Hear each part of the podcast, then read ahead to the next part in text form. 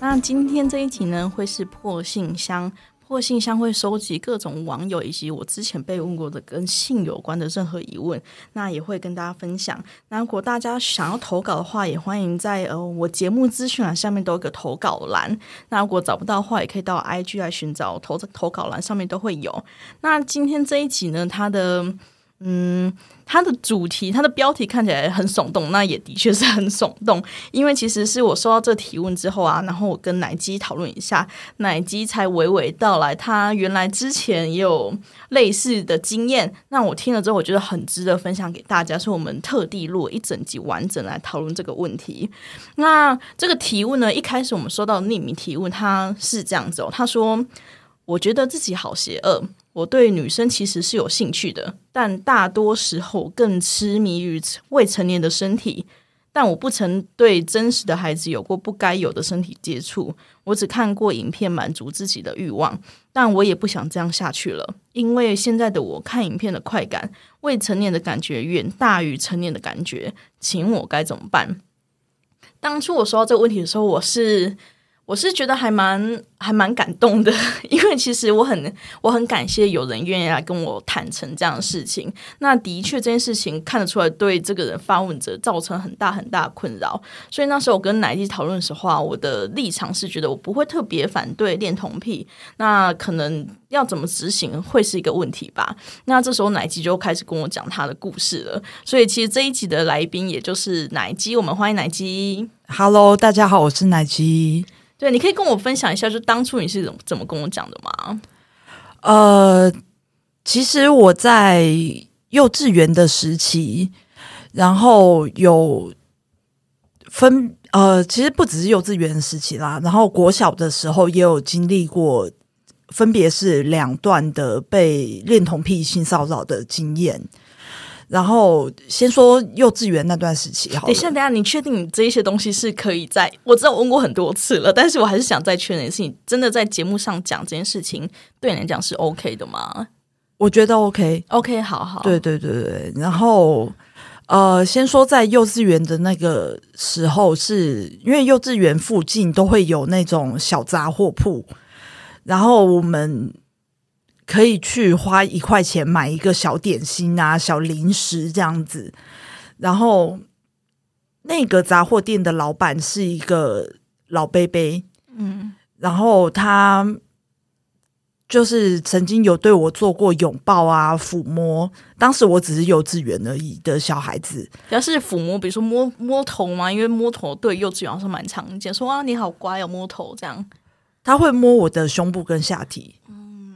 对，然后而且我有发现，他有除了我以外，他对小男孩也有同样的举动。嗯，对，然后因为就是有上一个人，就是我进去那个小卖铺的时候，有上一个人，然后呃，也是被他紧紧的拥抱着这样子，然后上下其手的，然后对方是一个小男孩这样子。嗯，对，然后。他因为那个时候我年纪真的太小了，然后他说就是发生的事情你不能告诉别人，嗯，然后跟呃发生的事情啊，然后你都就是要忘记啊什么的，然后可是你还是要持续稳定的来我这边哦，嗯，然后小时候我什么都不懂，然后我就只知道听话而已，然后所以就其实这段关系还持续了一段时间。然后，而且我到现在都没有跟爸妈说过哇，所以这是你第一次在就是这种公开场合讲这些事情吗？对。不过我觉得，就是对我来说，就是在录 podcast 的时候，其实是一种我觉得可以把当时的悲伤给冲淡的方式。嗯，对。然后，而且当时其实没有什么，那时候还小到没办法感受什么叫做悲伤。嗯，对，那个时候其实更多的是惊吓跟错愕，对，然后所以他就叫我再回去，然后我还有再回去，然后每次结束的时候，他都会免费给我一些零食，这样就收买你了吗？对，所以我一直觉得我在幼稚园时期就有快乐卖淫的经验。对对耶，你就是被摸几把，然后换个几包，比如说王子面、王子面呐、姜生丁呀，然后为了这样出卖灵肉这样子。所以那个时候，对于幼稚园的你来讲，你会觉得这件事情有点奇怪，有点不舒服，但是你还是会回去，因为他给你那些零食，是真的是真的。然后，而且就是有的时候我还会付钱给他买更多的零食。然后就是我还会持续稳定的跟他维持，就是这种感觉很怪异。就是但是是我居然还持续稳定的跟他维持了一段时间，直到我真的觉得他摸我的那个不舒服的感觉，嗯嗯，大过于我对零食的渴望。对 对对，然后之后是因为我发育的比较早，我国小三年级就开始长胸部，嗯，胸部就开始胀痛了，然后。四年级就开始穿 bra，嗯，不是那种呃无钢圈的少女内衣哦，是我小学四年级就开始穿有钢圈的那种内衣了，所以我就是性早熟的还蛮早的，嗯，然后这个事情是发生在我国小六年级的时候，那个时候大概一罩杯。哦，你小六已经一罩一罩杯，哇，果然是奶鸡耶。就是从小就很会长奶，对。然后我在我的，因为我是眷村长大的小孩，然后我是眷村第三代，因为我们家的人都比较早秋，嗯，秋天比较早来，然后他们就是我的，所以我的同才有很多小朋友是他们是眷村第二代。嗯，对，然后所以他们的父亲就跟我的爷爷差不多年龄这样子，然后一样都是农民，然后就是像这样的状况，就是我那个时候我们就是小小时候嘛，然后都会一起写功课，然后我的同才小伙伴们先写完功课了，然后他们就就出去玩啊，然后我我还留在那里写功课的时候，他爸爸就突然进来。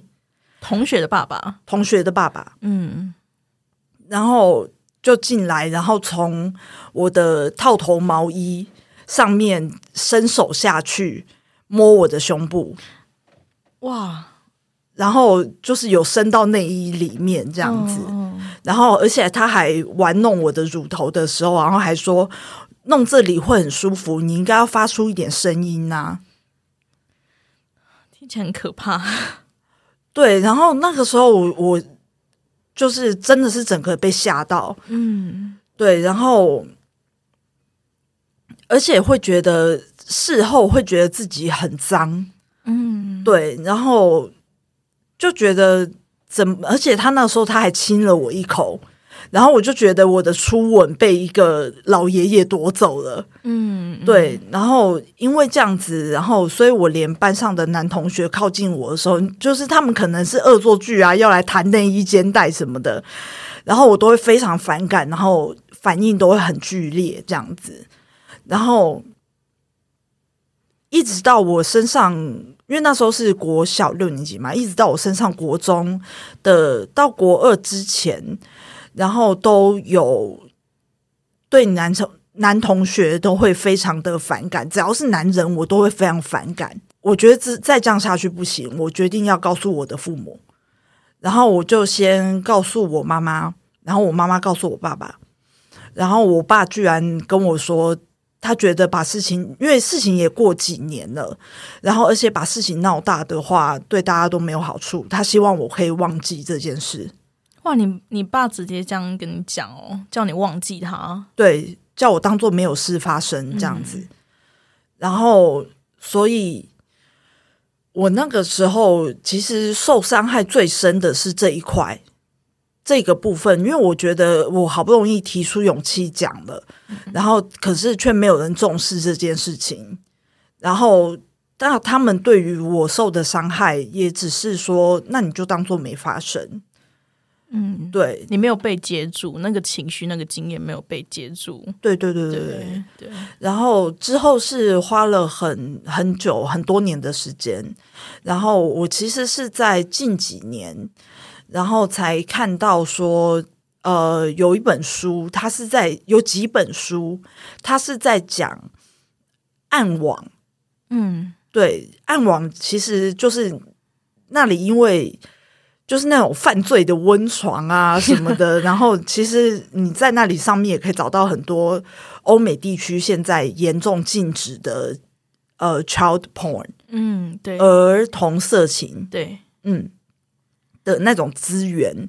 然后，暗网甚至有一群恋童癖者，他们称之为他们称自己为呃 child lover。嗯然后他们只是爱着儿童，然后就是可能比方说看着儿童在那里草地上奔跑、吹泡泡，然后他们就可以哇掏枪什么的，嗯嗯然后但是他们绝对不允许自己去伤害任何的儿童，而且并且会用力的谴责所有就是太依循自己的欲望，然后去处理儿童的人。嗯对，然后他们会去用力的谴责，并且就是用暗网的方式去处理那些人们。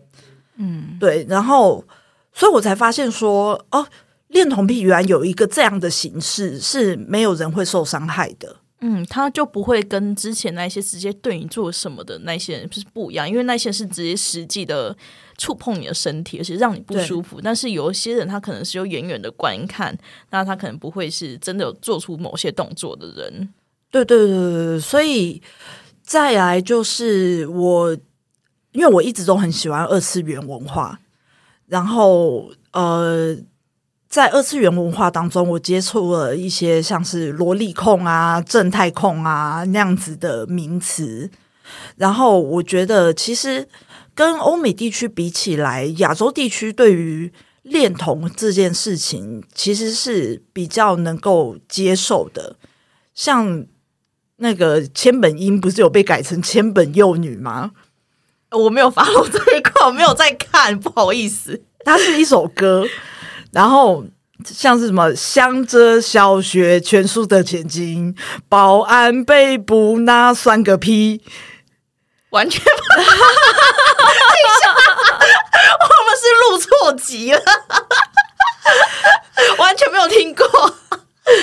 然后就因为我知道，就是有这种形式的爱恋，然后而且是我们可以用萝莉控啊、正太控啊这种东西去包容他的。嗯对，然后才开始觉得自己其实可以不用那么给自己这么多的压力，然后跟觉得自己一直要死死霸着受害者的那种角色，其实可以释放自己的心情，然后去好好面对接下来的人生。然后那个时候才开始交男朋友那些的，嗯，对。嗯，的确是，我觉得有一点很有趣的是，在西方世界或西方文化，其实跟亚洲文化对于小孩情欲这件事情处理的方式是真的很不一样。比如说，如果要谈恋童癖的话，这件事情在西方是非常非常非常严重的事情。可是我觉得在亚洲有点像是刚刚奶基提到的，可能因为二次元文化或是一些其他文化脉络关系，反正我们对这件事情是有不能说完全接受啊，但是它的。讨论的空间会是反而比西方大的，所以我觉得在怎么样，在因为有这种讨论空间，所以我觉得反而也会让人遭受，比如说碰到一些不开心的事情，比如说被恋童癖骚扰的时候，我们有空间去思考说，哎，其实这件事情我可以不完全只是个受害者，像你刚刚提到的，我可能有些其他不同的可能也可以发生。对，我觉得这一点很难能可贵。那可是我也很好奇，所以后来你知道了亚洲，比如说可能我们这边你可以用不同的方式，你不用只是当个受害者，可是你怎么跳出来的？因为其实那个感受，我相信应该还是蛮强烈吧，就是被侵犯的感觉是很不舒服的。你怎么抛开这一些感受的？我觉得人是因为长大，然后开始回顾自己的时候。才开始发现自己就是当时有很多事情是可以看淡的去面对的，然后而且反而看淡了之后，就是感觉比较像是放自己一马的那种概念。嗯，对，然后所以就渐渐的可以原谅当时伤害我的人，这样子。那在原谅之前，你嗯有试着去找他，比如说讲清楚，因为我我我不知道，但我在想象是我的话，我会很生气对那一个人，我会想去揍他一拳，或是我想做一点 实际上报复。所以你当初你有这个感觉感受过吗？我以前因为在眷村长大的过程当中，我只有经过一一次呃。就是有一次，有一个北北就指着我的胸部问说：“你那是太阳还是月亮？” 等一下，这什么问题？他就指你的奶，然后问你说：“太阳还是月亮？”对，然后因为那时候就发展的蛮大的了嘛，嗯，对，然后他那时候就是指着这样子，然后我只有问到那个北北，我说：“你当初为什么要这样讲？”因为那个时候就是袭胸事件已经发生过了。所以那个时候，其实我对男性的警戒是很高度的。嗯，然后，呃，我等我找到那个问我是这是太阳还是月亮的那位北北的时候，他那个时候也只是很轻描淡写的，他说他已经完全忘记这件事了。然后，如果要想的话，应该就真的只是开玩笑。所以我才会觉得说，其实我因为当时保持着高度警戒。就是所谓的被干妄想症，嗯嗯嗯，对。然后因为这样子，所以给自己太多的压力，然后才会让自己觉得啊，我又受又受了什么伤害这样子。然后，可是对别人来说，他可能只是一句玩笑话，只是一个表达亲切的方式而已。因为我们到现在来回顾的时候，都会觉得他问的问题很蠢，很好笑。嗯，对。然后。呃，袭胸事件的那一个北北，等我找到他的后代的时候，因为后来我们的眷村有拆掉，然后重建。袭胸那个是呃同学的爸爸，那同学的爸爸。然后后来我找到那个同学，嗯，可是找到他们家的时候，他爸爸已经过世了。嗯，对。然后其实找到他的话，也不是为了揍他还是什么的，我只是想要知道还有没有别的受害者。对，就是你除了对我做这件事以外，还有没有别人？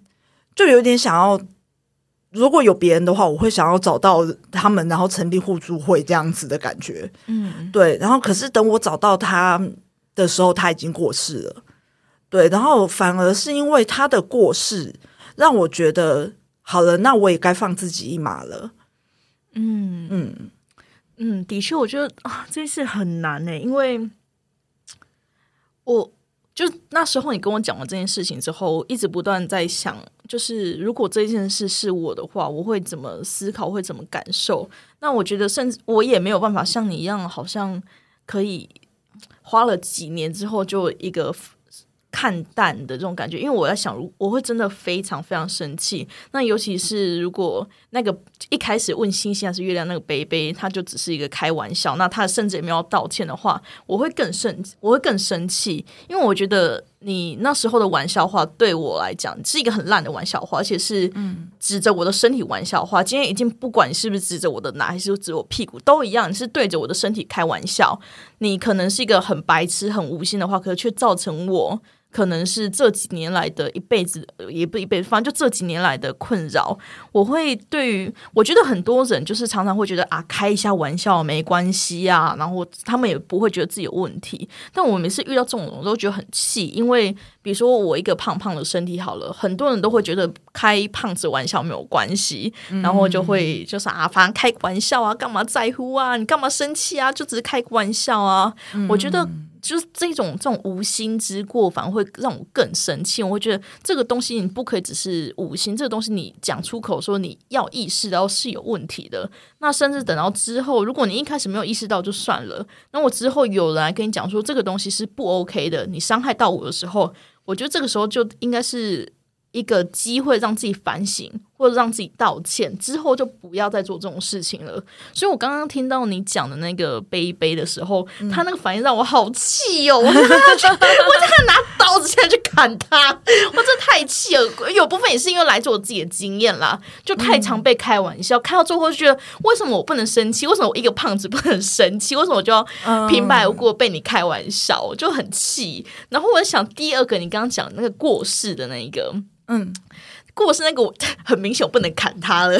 对，但是我在想这件事情，我因为我就刚听你这样讲，我会觉得你好像反而会觉得他的过世反而是一个解，对你来讲你是解脱，对不对？对，就是会让你好像觉得它是一个释放的感觉。可对我来讲，我反而我会觉得好像是一团迷迷球在那边，一团迷雾在那边无法解决，就一个感受悬置在那边，就好像已经没有办法有人跟我一起解开它了。所以我反而会很痛苦，或是我会我也不知道我该怎么做。诶，其实，在那个情况下，所以我觉得你处置的方式，我觉得很很很厉害。我觉得很对我真的觉得很厉害，就是你有办法跨过那个坎，而且我觉得说到最后，最重要的还是找到一个让自己继续生活的方法吧。对啊。还是开心当破吧，对啊，对啊，对啊，就是我自己也没有想过，就是像现在我过着这么淫乱快乐的生活。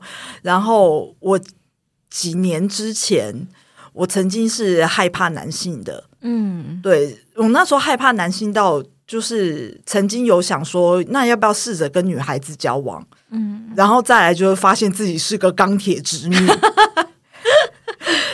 我有几次就是都已经快亲下去了，可是都就觉得不行，还是怪怪的，然后 然后逃跑这样，手刀逃跑。对啊，嗯，我觉得这件事情真的很有趣啦，就是你从之前那个时候就受伤到你之后可以是。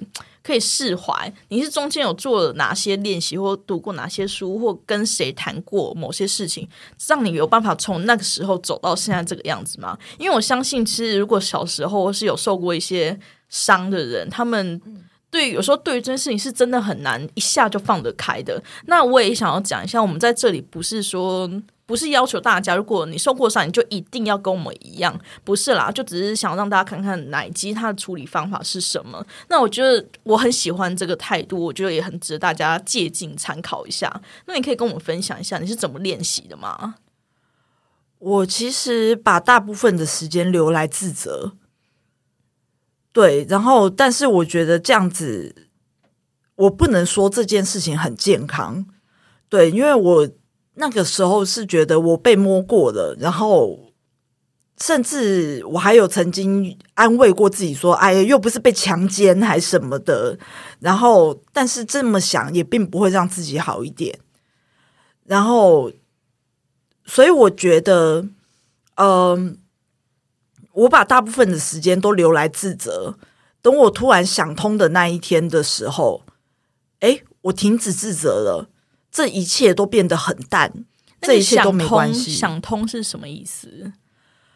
就呃，当中我有，因为这的确困扰我有一些年，然后而且都是就是青春期的那些年这样子，然后而且也会有一个很大的反作用力是。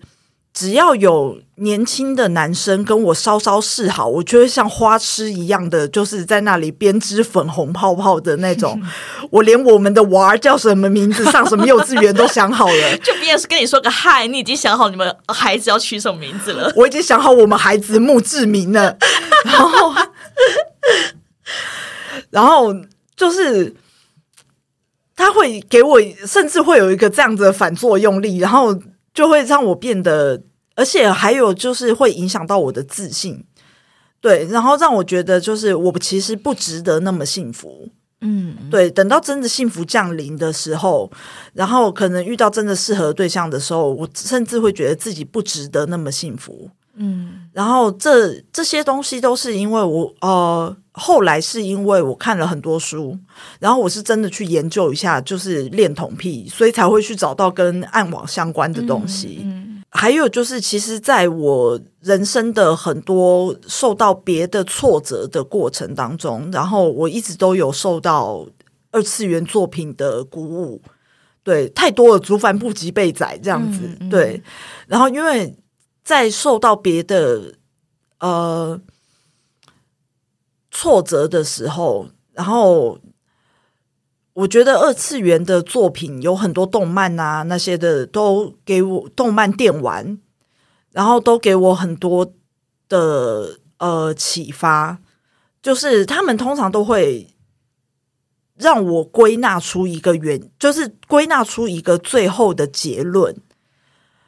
嗯，是说都是要过好自己的人生啊，然后未来还是有希望啊。他们不是都搞得很热血吗？就是明天还要继续迈向这样子。我最近刚看完《一拳超人》，我懂。对，对，他们的最后一集永远都是旅程还要继续，没有这样子。对，对，然后因为这样子，然后受到了很大的鼓舞。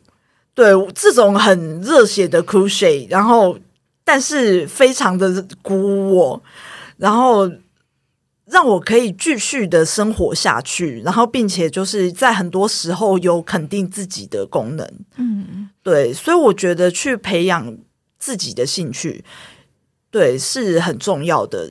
对，而且除了二次元的世界。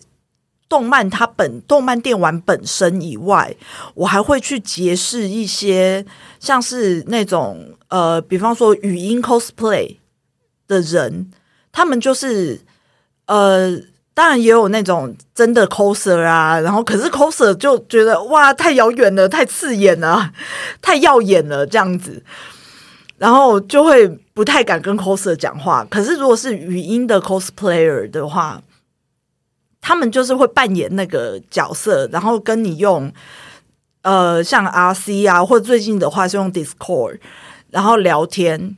他们会办一个像公关部的那种感感觉的东西，嗯，然后就是会去扮演里面的角色，然后跟你聊天。然后那个时候我也是因此得到很多的鼓舞。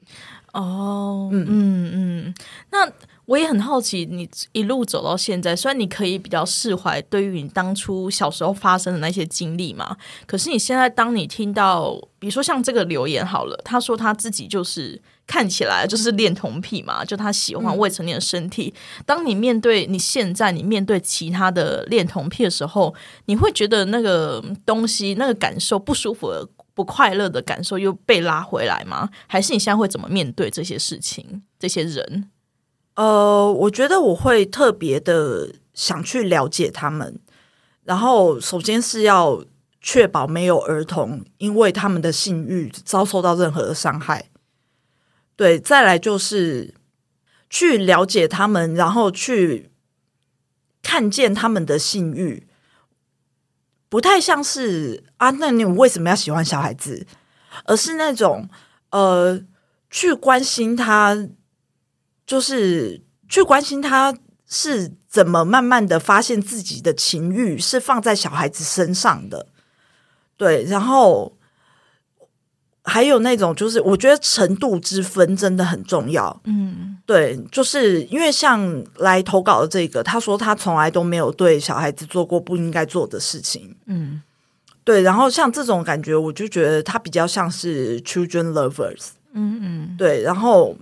那些真的就是骚扰小男童的，我不知道神父还是什么的那种神职人员，我就是觉得超级不可原谅，妈逼这样子。嗯，然后，所以我觉得程度还是有差。嗯，而且大部分，而且我还我其实觉得，如果不会对小孩子造成困扰的话，因为我知道有些人的那种，嗯。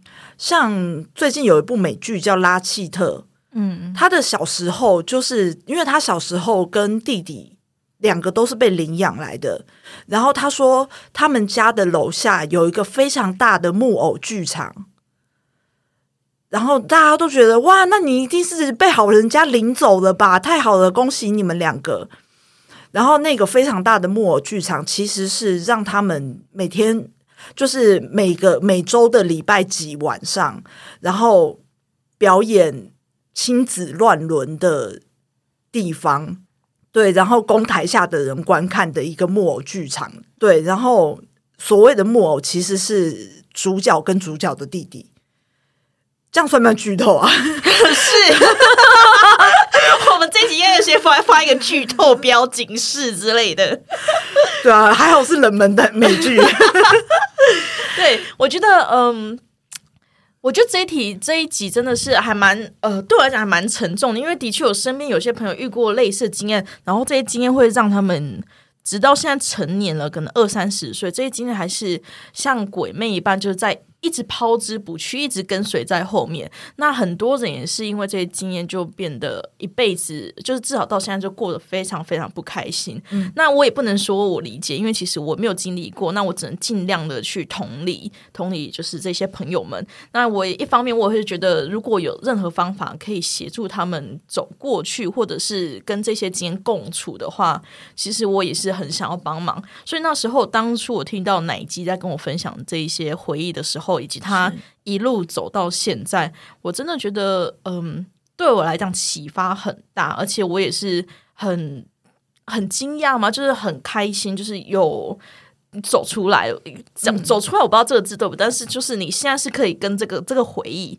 它是可以成为你的一部分，而且它不会再阻碍你往前走，或阻碍你走向其他地方了。所以我觉得这个东西应该是还蛮。还蛮多人会想要听听看的。那如果你可以给一点建议的话，就是如果其他人也遭有类似的困扰，你可以给大家什么建议吗？我觉得真的是要多跟别人谈谈，而且多谈谈完之后，你一定要好好审视你自己，就是你有没有因此被释放掉一些负面能量？对，然后。因为我头一次跟别人谈这件事的时候，我并没有好好被接住。对，就是你爸爸那边。对，然后，可是后来我有跟学校的辅导老师谈过，然后跟陌生的二次元公关部谈过。那你现在也在 p o c k e t 上面再谈了一次？对对对对，然后都是之前就是因为我觉得现在其实有很多匿名的。嗯，让你去说的空间，然后或者是最简单的方式，我觉得建议可以去找心理咨商师，因为他们一定会帮你保密，然后你会在一个相对安全、舒适的空间，然后说出你的呃感受啊，然后你的经历啊，然后我自己是觉得每说一次那个。痛苦的感觉，就是自责的感觉，就会被削弱一点点，然后它就不会变成像削铅笔那样子。你越削越削越削，然后它就会变得越来越尖，越来越细，然后之后它就会断掉。嗯，对。然后那种悲伤的感觉，其实是可以慢慢的被消磨掉的。嗯，对。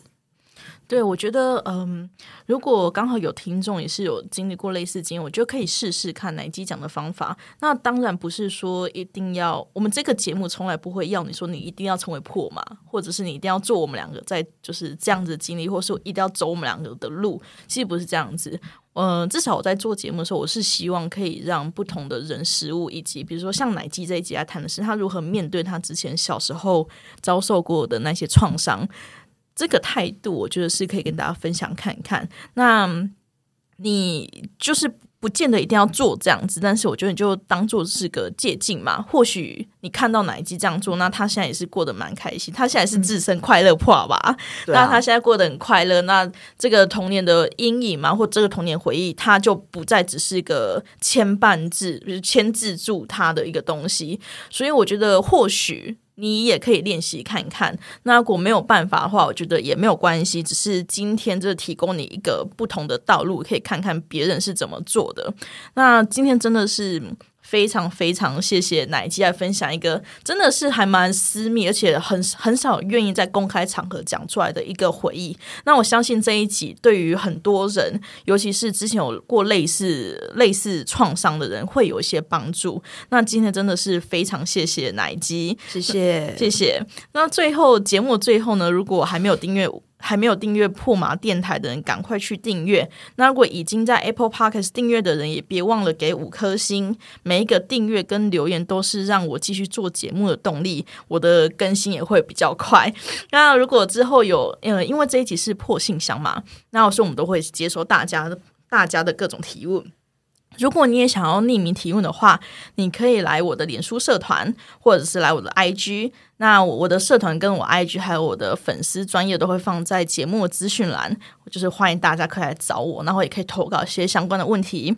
谢谢今天大家收听破信箱，那也非常谢谢奶鸡，谢谢，谢谢。